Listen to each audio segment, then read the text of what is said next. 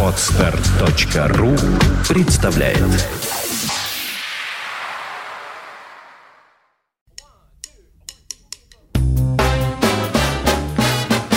Слушать здесь Здравствуйте, я Кирилл Машков. Я рассказываю о музыке, которую слушаю сам. Сегодня у нас есть печальный повод послушать очень яркую и жизнеутверждающую музыку. Я немного залезаю в епархию другого автора нашего подкаста, Андрея Соловьева, обращаясь к творчеству представителей поисковых, вне мейнстримовых направлений современного джаза. Но так получилось, что музыку нашего сегодняшнего героя я слушаю давно. Саксофонист Дэвид С. Уэр долгие годы был одним из самых известных и уважаемых представителей афроамериканского сегмента нью-йоркского даунтауна, прямых наследников бескомпромиссного и многих раздражающего в своей прямоте черного фрейджаза 60-х. Его квартет на протяжении полутора десятилетий с начала 90-х годов прошлого века и до 2007 года был, вероятно, важнейшим ансамблем черного фриджаза на нью-йоркской сцене. Квартет Уэра соединял поколения – в лучших своих записях и в бесчисленных выступлениях на самых передовых джазовых фестивалях по всему миру показывал, что фриджаз 60-х еще не исчерпал себя, еще представляет собой живую идиому, в которой возможно не только умелое воспроизведение шаблонов, наработанных великими предшественниками во время Золотого века 60-х, но и живая мысль, подлинная страсть, горячий пульс настоящей жизни – Наконец, фриджаз Дэвида С. Уэра вовсе не был той беспорядочной, хаотической музыкой, которую у нас обычно понимали под фриджазом. Фриджаз квартета Уэра вовсе не та так называемая э, собачатина, которой привыкли клеймить свободный джаз те, кто его толком не слышал и не знает. У квартета Уэра всегда были четко оформленные мелодии, понятные и нетрудные для восприятия структурные построения и логичное композиционное развитие, Пусть звуковая, тембровая, интонационная стихия при этом оставалась яростно напористой, отчаянно экспрессивной, как это было заведено еще первопроходцами фриджаза. Вот только экспрессия эта выражала не боль, не агрессию, как у первопроходцев, а скорее отчаянное стремление к гармонии и спокойствию. Всю свою взрослую жизнь именно этого искал Дэвид Уэр, не только в музыке, но и в личном развитии, постоянно занимаясь йогой и медитацией. Квартет Уэра объединял сильнейших импровизаторов этого право-левого, одновременно крайне консервативного и совершенно радикального крыла нью-йоркского джаза. На фортепиано играл Мэтью Шип, на контрабасе Уильям Паркер, а на барабанах после ряда замен стабилизировался более молодой, чем его коллеги, знаток и мастер по имени Гильермо Браун. Последние выступления квартета Дэвида С. Уэра состоялись в Нью-Йорке и на ряде европейских фестивалей, включая недалекий от нас Вильнюс в 2007 году. После этого ухудшавшееся здоровье вынудило Уэра распустить постоянный состав. В последующие годы он сделал только ряд записей соло и с временными ансамблями.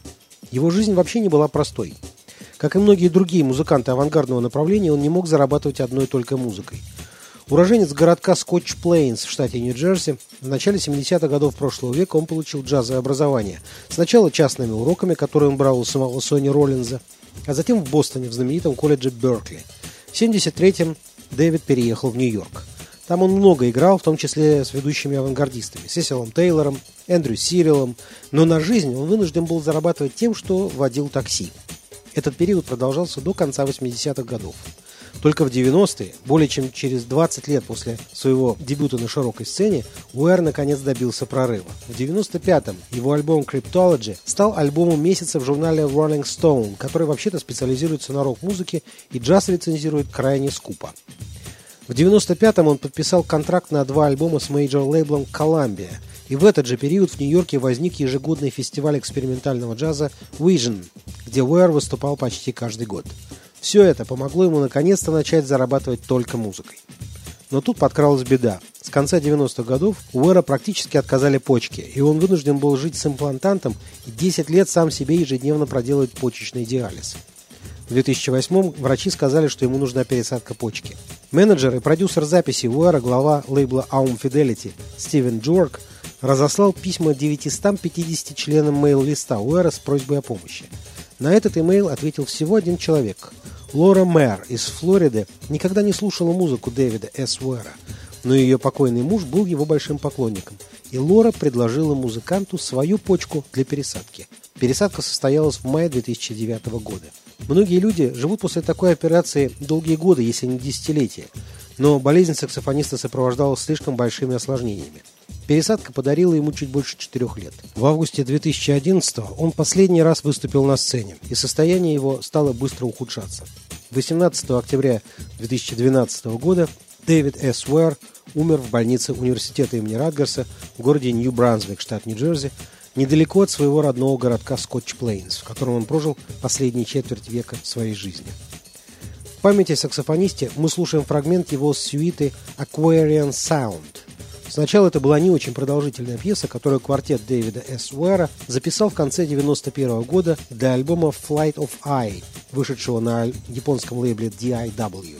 Впоследствии из пьесы выросла обширная четырехчастная сюита – мы послушаем редкую концертную запись первой части сюиты, сделанной последним, самым известным составом квартета Дэвида С. Уэра.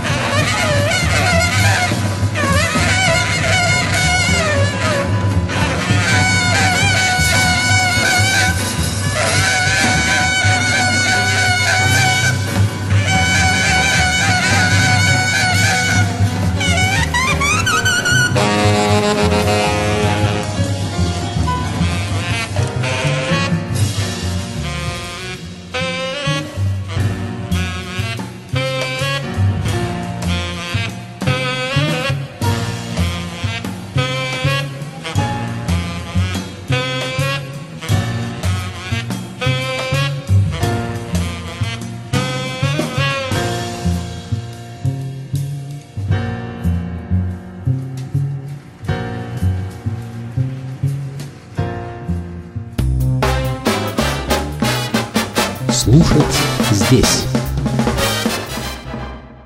Скачать другие выпуски подкаста вы можете на podster.ru